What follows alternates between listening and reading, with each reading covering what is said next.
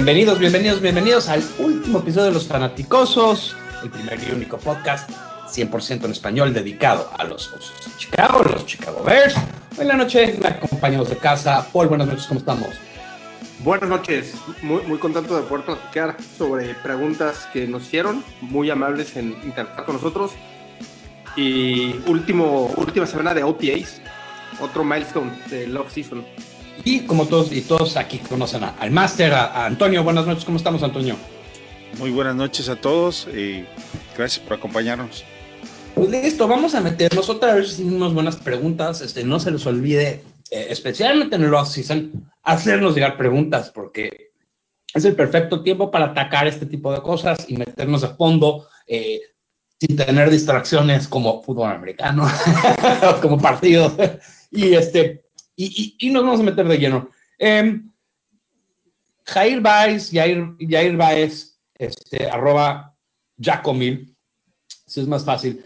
Dice, me gustaría que hablen del hueco que dejó Jordan Howard. Lo podrá llenar Tariq Cohen y el corredor freshman que firmaron Montgomery. La posición de wide receiver, ¿piensan que están rateados A+, y con, es- y con las salidas y llegadas de este año será la defensiva igual que el año pasado? Muchos de estos temas los hemos tocado, pero quiero contestarlo también por, por gente que, que- nos acaba de encontrar y creo que podemos eh, contestar las tres preguntas de golpe. Eh, Antonio, ¿tú por qué, por qué no empiezas tú hoy? Porque, bueno, ¿por qué no? Ah, la pregunta es si los corredores que tenemos ahorita son mejores que el que se fue. Sí, que sí puede llenar Terry con el, el hueco que dejó. Bueno, Lo Cohen, repito. Cohen no creo que, que sea el corredor que va a llenar el hueco. Él, Eso. él no es, es- será entre Montgomery y, o Davis, básicamente cualquiera de ellos dos. Eh, yo creo que a, a Cohen lo van a utilizar más como, como receptor, tal vez, quizás, ¿no? Como, corre, como corredor no va a ser lo fuerte, lo de él, no es lo suyo. Y- pero en concreto sí creo que tengamos, tenemos las piezas para suplir al, al que se fue. Y la segunda parte y la tercera es, eh, la posición de wide receiver es una plus. Y eh, si, las, eh, si con las salidas entradas la defensiva va a ser igual que el año pasado. Parte de receptores, pues ya la teníamos bien. Creo que hay mucha profundidad, demasiada profundidad. Es un problema para los coaches saber con quién se van a quedar. Del 1 al 3, a mí me parece que está claro el asunto. Del 3 hacia abajo es donde se van a pelear por un par de posiciones, porque como decía por el otro día, no creo que, que vaya a haber más de cinco receptores en el equipo. Entonces el asunto es ver quién de todos los que están ahí, que por lo menos son unos cinco o seis que se están peleando esas dos posiciones. Entonces sí me parece que es un cuerpo bastante fuerte de receptores. Ya en un segundo año en el mismo sistema y con el coreback, por supuesto que sí es un- un- una calificación de A. Y regresando a la parte de la defensa, bueno, pues ya lo había dicho yo en pod- podcasts anteriores, los cambios siempre son difíciles, pero no necesariamente malos. No espero que la defensa sea o mantenga los mismos números que el año anterior. Definitivamente repetir esos números es complicado, sobre todo en un nuevo sistema. Por ejemplo, escuchaba en el radio, bueno, pasó un par de días, que le preguntaba justamente a, a- los jugadores qué les parece eh, estos OTAs con, con Pagano. Y todos opinan que es fabuloso, magnífico, pero que sí, que a veces ellos mismos tenían que regresar a, a su a la manera habitual como se comunicaban antes de, que llegara Pagano, ¿no? Como todavía no se acostumbran. Y eso va a ser muy difícil. Entonces, pero no necesitamos que estén en el top 1, 2 o 3. Recuerden que lo que necesitamos es que la defensa mantenga un top 10 que seguramente será un top 5 por ahí, hacia arriba, y con eso tenemos más que suficiente, ¿no? Paul, mismas tres preguntas. Bueno, primero, ya, ya lo comenté un poco en el podcast anterior. Bueno, anteriormente, gracias Jacomil por interactuar con nosotros. Y ya, ya lo contesté, un, que, que viene desde Ryan Pace hacia Matt Nagy, etc. Entonces, no vamos a platicar de quién es mejor ahorita, si Howard o Montgomery. Los dos son muy buenos. Howard fue un gran oso, to todos lo, podemos decir, pero definitivamente no encajaba en, en, el sistema ofensivo. Entonces, solamente por Nagy tener al corredor que él quiere, automáticamente le doy la ventaja a Montgomery, ¿no? Tiene mejor fit. Entonces, eh, yo, yo sí creo que entre Cohen y el corredor freshman, vamos a, tener un mejor sistema de por, tierra, ¿no? Y sobre la segunda pregunta, bueno, definitivo, aquí les, voy a decir el depth chart, ¿no? O sea, eh, extraoficialmente, ya sé que me, encanta el depth chart y, y David aquí se ríe. Pero bueno, a ver, extraoficialmente hay tres posiciones de, de receptores, ¿no? O sea, eh, los dos exteriores y el slot, ¿no? Entonces tenemos como titulares a Allen Robinson, a Anthony Miller y a Taylor Gabriel. Y luego tenemos el lujo de tener a Ridley, a Emmanuel Hall y a Wims como cuarto, quinto y sexto. Y no se me está olvidando Cordarel Patterson, que ya sabemos que no es el gran receptor, pero va a tener sus cuatro o cinco jugadas cada partido desde las diferentes posiciones y va a tener impacto en los juegos. Entonces, de, sí, va, definitivamente A plus, como dice Jacomil, sin duda. ¿Le vas a apostar a las, le, le, vas a apostar a las cuatro o cinco jugadas? Le, le apuesto a Nagy. No apostar contra ti. Le, le apuesto a Nagy. Oh, ok. Sí. Dale. Está bien. Y, y la tercera pregunta, a ver, me, me, este, voy a hacer La defensiva, cambio. Que básicamente sí, sí, sí va a ser igual con todos los cambios. Que no hay cambios, hay uno. Sí, a ver, voy a hacer bold, como dicen los americanos, con, con mi siguiente comentario. Y yo creo que, aunque en el pasado se desarrolló muy bien con Big Fangio la defensa, yo creo que es mejor play caller Pagano que Fangio.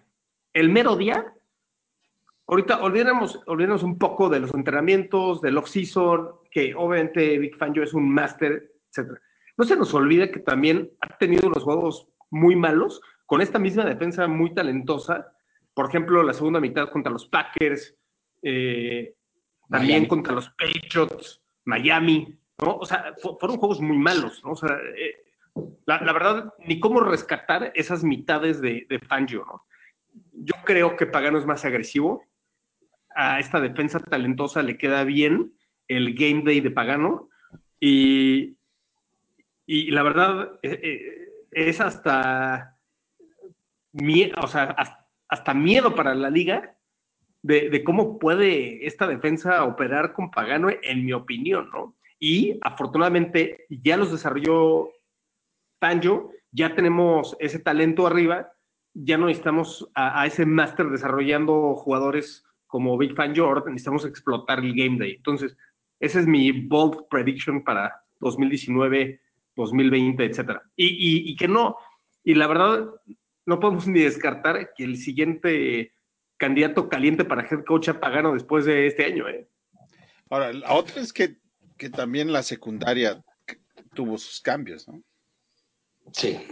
Sí, pero, bueno, pero yo creo, en, yo mi opinión, sí. o sea, perdón, ¿eh? Nada más en sí. mi opinión, y, y, haciendo eco de esta pregunta, la verdad es que las pérdidas fueron mínimas, ¿no? O sea, yo no podría poner a Callahan y Emos, sino como el onceavo y doceavo mejor jugador de, de, de, de la defensiva. Y, y la verdad, ya, ya, sé que le estoy faltando un poco el respeto, sobre todo a Callahan, pero... Yo creo que a Amos, ¿no?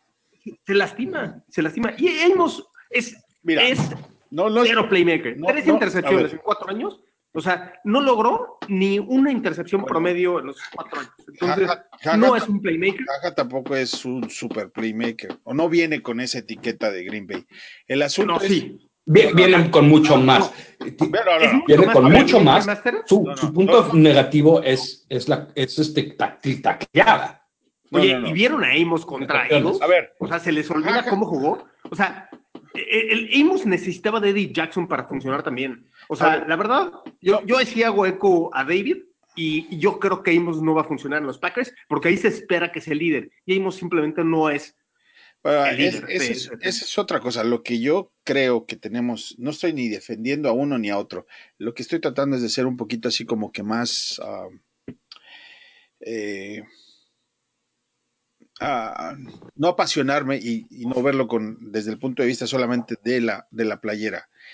Eh, Amos le pagaron por algo. O sea, los Packers serán el odiado rival y lo que sea, pero no son. Ningún equipo de esta liga le va a pagar a un safety solamente porque piensan, sobre todo en el caso de, de Green Bay, piensan que, que es ahí, a penitas, ¿no? Medio, les puede cumplir a, a medio pelo. Sobre todo que a quien soltaron antes de traer a Amos, ¿no? Ellos sí. Sí, ellos bueno, sí yo, quiero atacar este, yo quiero atacar este tema y voy a empezar atrás porque estamos hablando de la defensa. Jaja Clinton Dix tiene 14 intercepciones en su carrera. ¿Ok? Amos tiene 3. Entonces, son diferentes jugadores. ¿ok?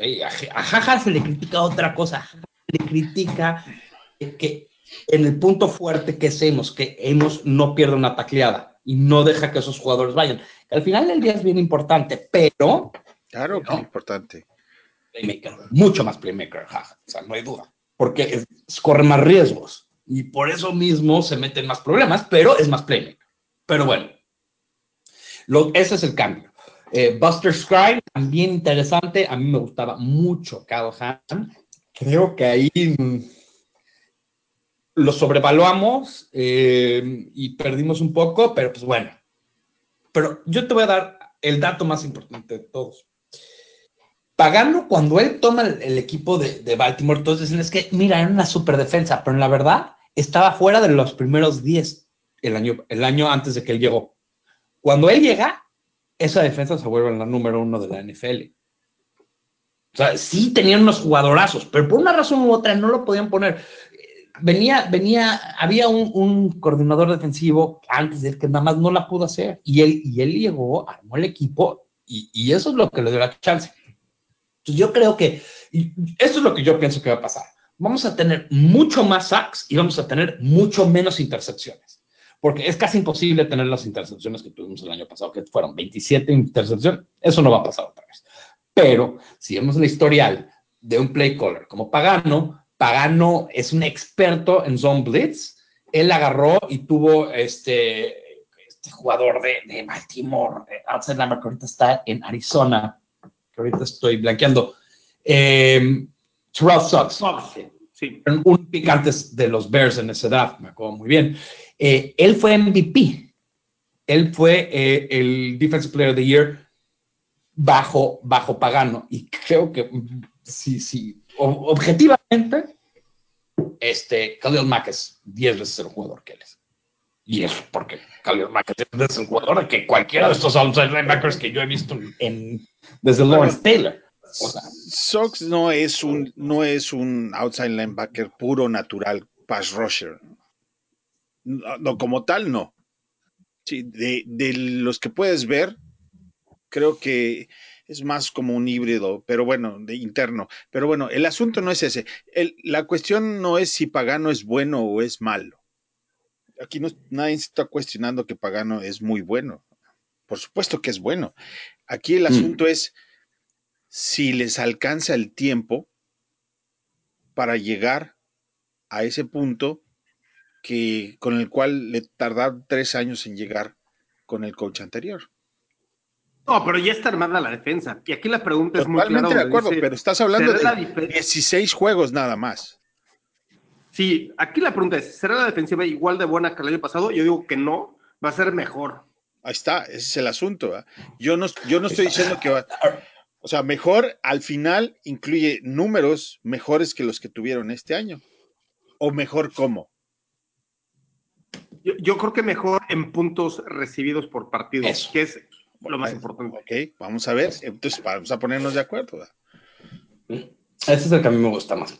Ahora, y nada más rápidamente contestando las otras preguntas, en dos segundos lo hago. Eh, somos una plus en, en receptores. Yo creo que va, eh, eh, hoy lo contesté en Twitter, pero básicamente lo que dije es, a- a- Allen Robinson va a jugar mucho mejor su segundo año. Yo creo que ya vimos el tope de Gabriel. Si algo va a haber un bajón, eh, Anthony Miller sube y los tres jugadores, no contando a Cordell Patterson, que son Wims, eh, Ridley y O'Hall, uno de ellos eh, va a suplantar a Gabriel antes del fin de la Pero temporada.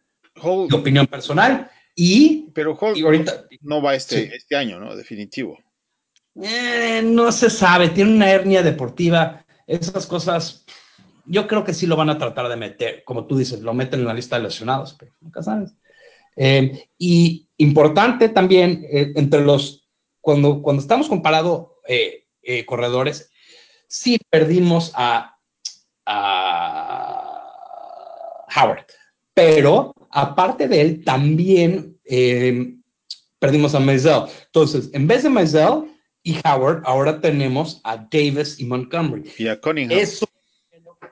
Sí, o sea, creo que si lo vemos de esa manera, estamos mejor que el año pasado. ya, es Maisel no cuenta mucho, pero Ya. Cunningham tal vez sí, ¿no?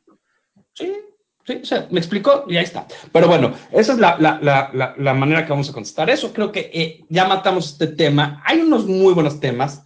Eh, Mario, como siempre, Mario, Mario nos hace llegar unas preguntas muy, muy buenas. Casi nunca nos alcanzan, son demasiadas para meter en un podcast, entonces normalmente las tenemos que meter en dos o tres. Eh, esta vez vamos a aprovechar. Tuvo una muy buena, porque este lo tocamos la semana pasada un poco, pero, pero no tocamos de esta manera. Eh, Paul dijo que no se le hacía que Marshall y Alshon Jeffrey deberían de haber estado en, los primeros 100 receptores. Y Mario pregunta, ¿qué pasa con Johnny Knox? Johnny Knox entra en esa discusión. Eh, Paul, te lo voy a dejar a ti. Sí, de- definitivo. E- Es un mejor Bear. Dejó la columna vertebral en el campo. Literal. Una jugada de miedo, la verdad. Pero sí, yo, creo que tanto Alshon como, como Brandon fue, fue, fueron Brandon Marshall, perdón, fueron jugadores de sistema. aunque evidentemente Trestman fue muy mal líder, tenía cierta creatividad en la ofensiva y, y- y- y sobre todo los primeros juegos ese primer año tuvieron números impresionantes los receptores, ¿no? Eh, eh, llegaron, sorprendieron a la liga, la liga ajustó y ya no pudieron hacer mucho, aca- acabaron 8 y 8 creo esa primera temporada y la segunda, aunque fue muy mala también, en números ofensivos fueron muy buenos, porque se acuerdan, esas defensas reci- recibieron creo que el mayor número de puntos de toda la liga. Entonces, los números ofensivos fueron muy altos. Entonces, para mí no tienen nada de valor esos números inflados en esas dos temporadas de Tressman. Y ambos, Marshall y Jeffrey, Jeffrey logr- lograron esos números inflados con muy malos juegos y en blowouts. Entonces, las defensas juegan más este, preventivo, etcétera. Entonces, realmente, para mí, no, o sea, confirmo que no deberían estar. Y luego, regresando a Johnny Knox, Johnny Knox eh, era un jugador, ¿no? Era, era un oso, peleaba cada... cre- Creo que lo drafteamos en la quinta ronda, si, si mal no recuerdo, y, y, y aunque, y aunque su, su carrera se, se, se quedó corta por esa lesión en la columna vertebral que casi queda paralítico, este, definitivamente yo lo pondría arriba de estos dos receptores, sin lugar a dudas. Toño, ¿tú, tú qué opinas aquí? No, no le agrego mucho más a lo que dijo Paul. Estoy totalmente de acuerdo con él. Yo, yo tengo una. yo- ok, estoy 100% de acuerdo, pero yo voy a agregar un nombre: Tom Waddle. También. Eh, a mí, Tom Waddle se me hace. Si, si la pregunta es: ¿están los primeros 100 Bears? Para mí queda arriba de todos los nombres que acabamos de mencionar. ¿En, en qué número quedó Tom Ward? ¿Estuvo? La pregunta No, es si de- estuvo. de- del- de La pregunta es si 100. estuvo. No estuvo. ¿Sí estuvo? No sé. Según No sé, estuvo. creo. Estoy casi seguro que sí estuvo. Ward era un, era un saco de golpear, ¿no? Todo el mundo le O sea, pegaba. Era, y, y, y sí, o sea, definitivamente. eh, pero Su mayor virtud es que no soltaba el balón. Para mí era, era el ver perfecto, porque en una época donde los aventaban bien el balón, él era un cuate flaquito, un chaparrito. Pero la época donde no se, balón. no se tiraba como ahora, ¿no? No, no, no, excelente. Yo, yo la verdad veo, veo a Tom Wall, lo pongo por arriba de Johnny Knox como Bear, y lo pongo arriba de, de Marshall, y lo pongo arriba Está en el- como Bear. La discusión es como Bear, no como receptor. ¿No? De acuerdo, de acuerdo. Bueno, es que la lista no está, no me queda clara si está como, como Bears o como jugador. A mí me, gu- o sea, yo, yo, lo- pues, ah, sí, está bien. Y, y creo que está, está padre esa, esa capacidad de interpretación para de cada quien, ¿no? A mí me gusta pensar que es como Bear. A mí no me No, queda de- claro. definitivo es como ver, ¿no? Bueno, aquí hay unas muy buenas. Ok, vamos a seguirle, porque aquí hay unas cuantas. Eh, ¿Qué se puede esperar de los primeros eh, cuatro juegos de pretemporada? El bueno será de los Bears. Nagy jugará todo el tiempo con suplentes. Eh, déjame tomar esta rápida y les voy a decir que Nagy no enseña nada en el preseason. El año pasado, cuando todos en esta mesa o platicamos en una época que decíamos, es que necesita jugar y nos, yo arduamente, yo no voy a hablar por otra gente, yo arduamente me quejaba de que cómo puede ser que Nagy no estaba jugando con los titulares porque necesitaban juego y más Trubisky y bla, bla, bla. Estaba yo 100% equivocado, no necesitaban jugar, ellos llegaron, o sea, el primer juego sí salieron, salieron enganchados y después perdieron, pero fue por otra razón. Eh, y creo que Nagy esta, esta temporada, esta pretemporada no va a enseñar nada. Y todos dicen que el mejor juego es el tercero. No va a enseñar nada. El de, el de Indianapolis no va a ser el bueno porque ni uno, ni uno de los juegos de pretemporada para los Bears. En cuanto a nosotros los aficionados, va a ser bueno el primero porque rompe el ayuno, pero ni uno va a ser bueno, eh, buen barómetro de, la producción de los Bears, mi opinión. Eh, Toño. Ah, yo no espero nada de la pretemporada realmente. Con lo que hizo Nagy el año pasado. Y difícil decirle que no tiene la verdad o la razón con los resultados que tuvo. Entonces, ¿qué va a servir para todos los, los que están peleándose un puesto? Que hay bastantes que se están peleando por el segundo y el tercer equipo. Y ahí es donde vamos a ver y sacar conclusiones. ¿no? Paul. Sí, yo voy a hacer eh, eco de lo que acaba de decir Toño. Yo creo que son muy importantes los cuatro juegos, sobre todo para, para el segundo equipo o, los que acaban quedando en, los 53. Y en, en un tercer tier eh, están lo, los que quedan en Practice Squad, ¿no? Entonces, para mí, el, el juego 2 y 3 van a ayudar a, a quitarse el óxido a los, a los titulares, que, que, ya todos los titulares están muy definidos, ¿no? O sea, los 22 slash 24 titulares, este, refiriéndome por el slot receiver y, y obviamente por el tercer corner, el nickel, los 24 titulares ya están muy definidos. Ahora, creo que sí hay algunos, algunos spots para, el, para los 53 que están disponibles y a ver quién se los gana. Entonces, para mí, es esa, el, todo el juego 1, la mitad del, o más de la mitad del 2, más de la mitad del 3 y todo el 4 van a servir para ese, para ese top 53. Y sobre todo el cuarto juego va a servir para ver quién es Practice Squad. ¿no? Entonces, yo, creo que eso nos va, nos va a dar mucha luz en esos 10, sobre todo para esos 10 jugadores de estos cuatro juegos. Y son, son muy importantes Practice Squad. Es, es, como las ligas menores del béisbol. Entonces, este, sí le doy bastante valor a esos cuatro juegos por esto.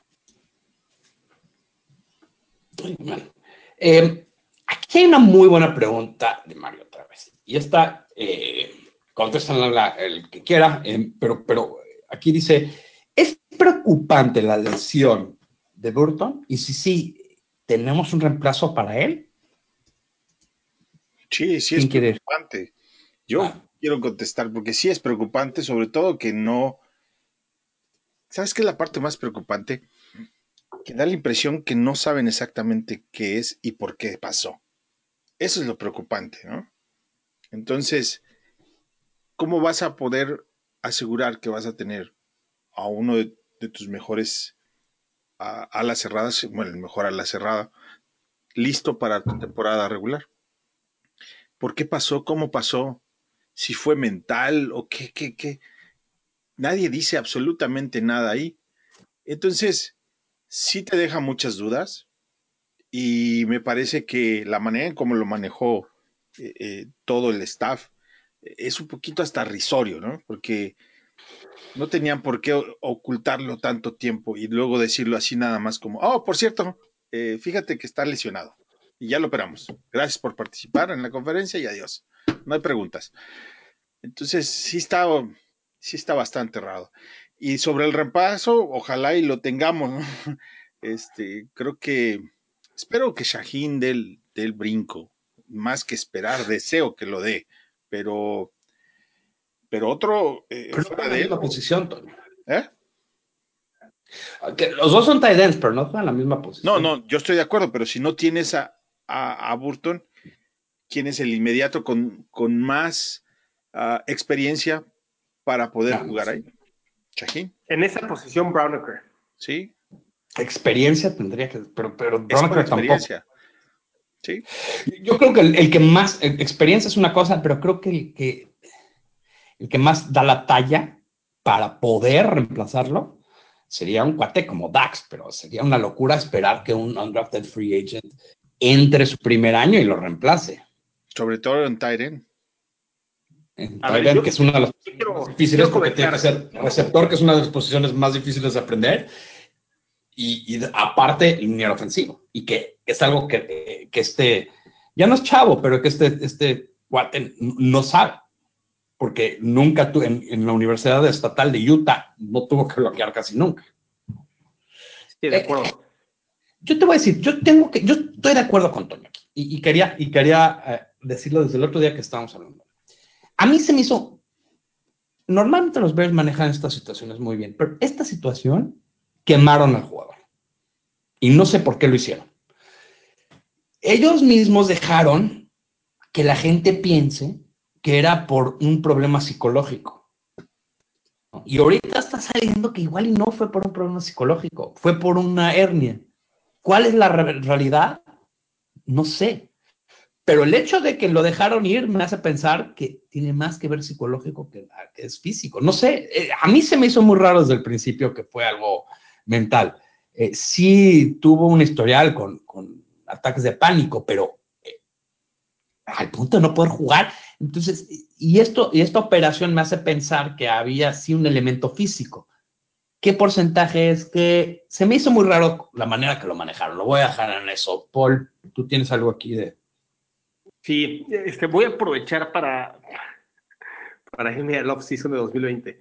Yo, yo creo que es un candidato perfecto a cortarlo. Casi que me, me puedo atrever a que lo van a cortar y a que una de nuestras dos selecciones de segunda ronda se va a utilizar en un Tyren casi, casi garantizado, ¿no? Es, esa, es, esa es la posición que más utiliza como pieza de ajedrez Nagy en su sistema ofensivo.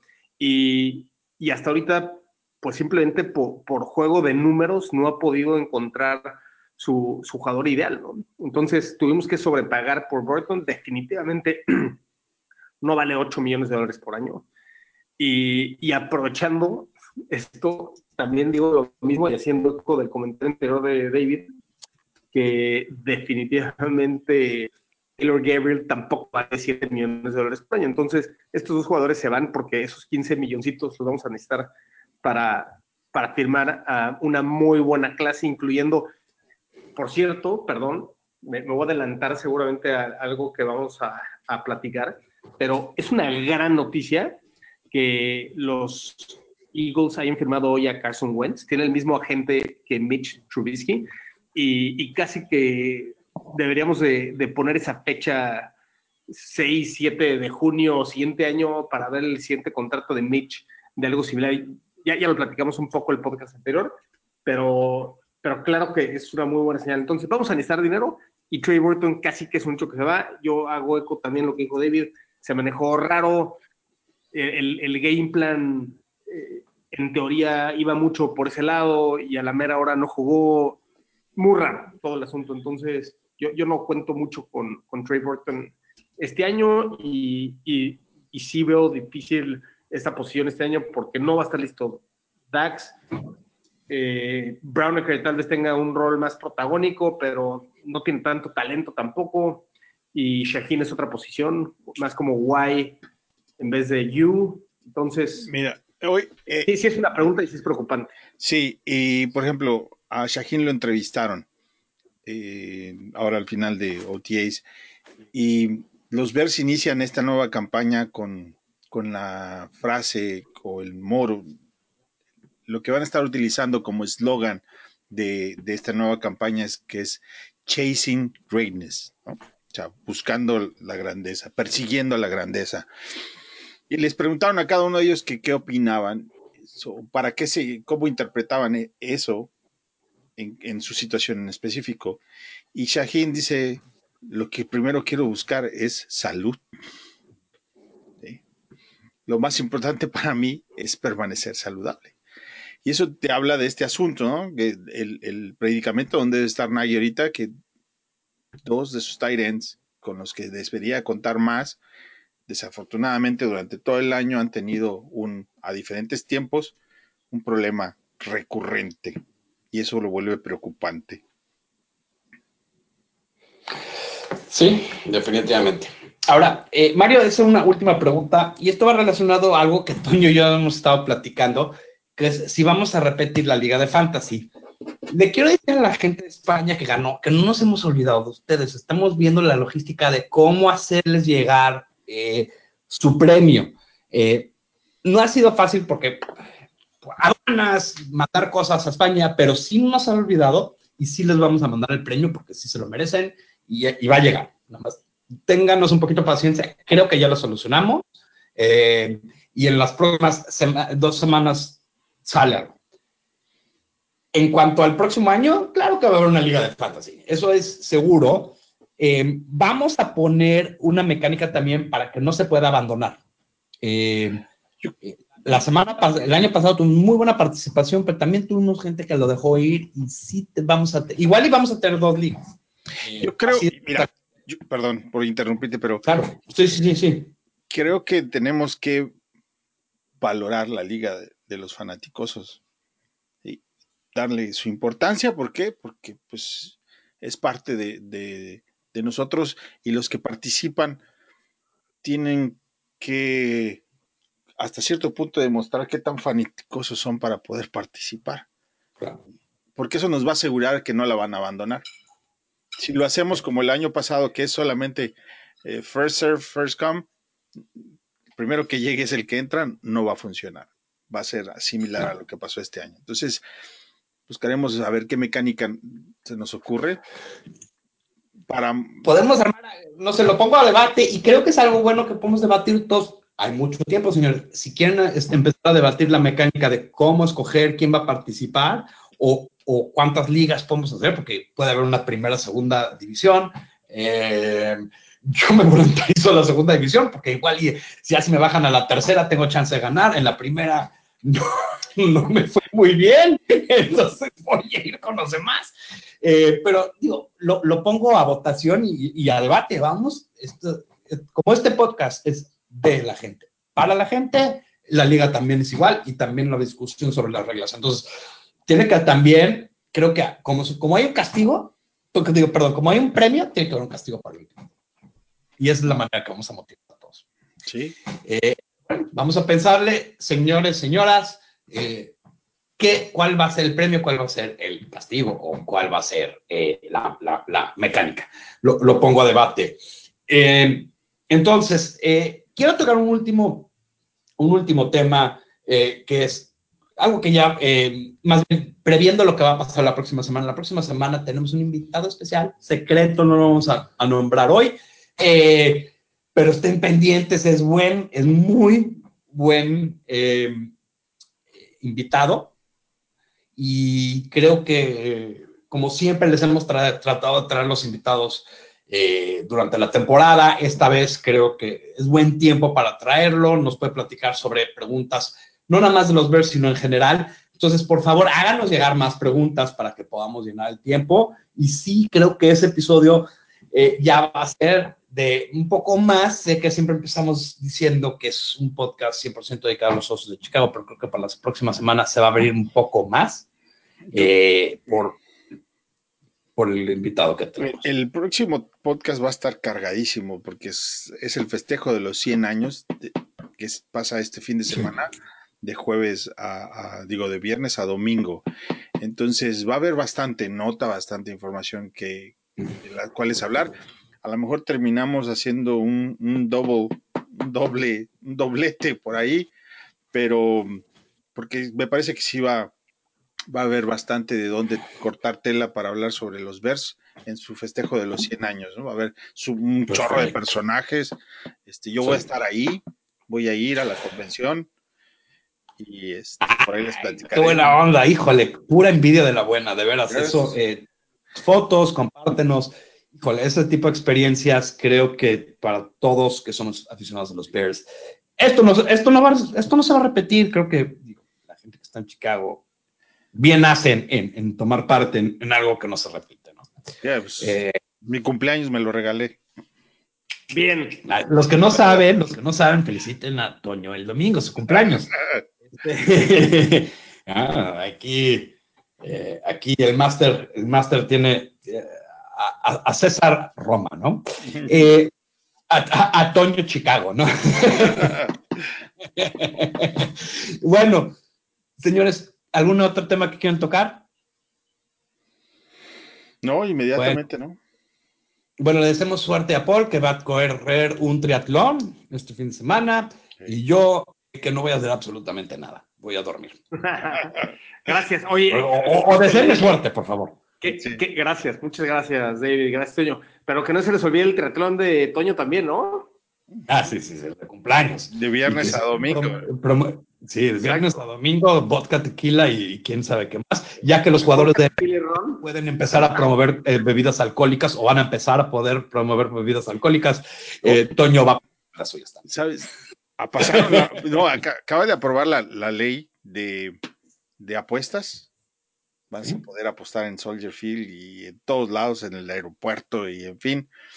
Y este va a haber muchísimas, muchísimos, muchísimos jugadores que van a estar haciendo cantidad de, de eventos para esto. Entonces se va a poner bastante bien. Pues bueno, señores, los, eh, vamos a despedirnos no sin antes dar nuestro handle de Twitter para que la gente pueda interactuar con nosotros. ¿Por cuál es tu handle de Twitter? Arroba Osos Chicago, ahí los espero interactuar y también mándenos preguntas a, a mí, a David, a Toño, a, a, todos los fanáticosos y felices de contestarlas por aquí y discutirlas. Perfecto. Toño, tu handle de Twitter para que la gente te felicite. Es arroba IM Contreras y ya nos hicieron llegar la primera canción del, de lo que hablamos en el ¿Sí? podcast anterior. Jorge Ayala, sí te la hizo llegar muy buena. Entonces ahí, a ver quién más se anima. Ah, y la mía es arroba bearsmexis, pero me pueden encontrar como Bears en español. Acuérdense que también estamos usando fanaticosos.com eh, para promocionar entre todos y, y, y conectarnos. Eh, los vamos a dejar, como siempre los dejamos, con la frase que todo Chicago Bear ama. Bear down, Chicago Bears.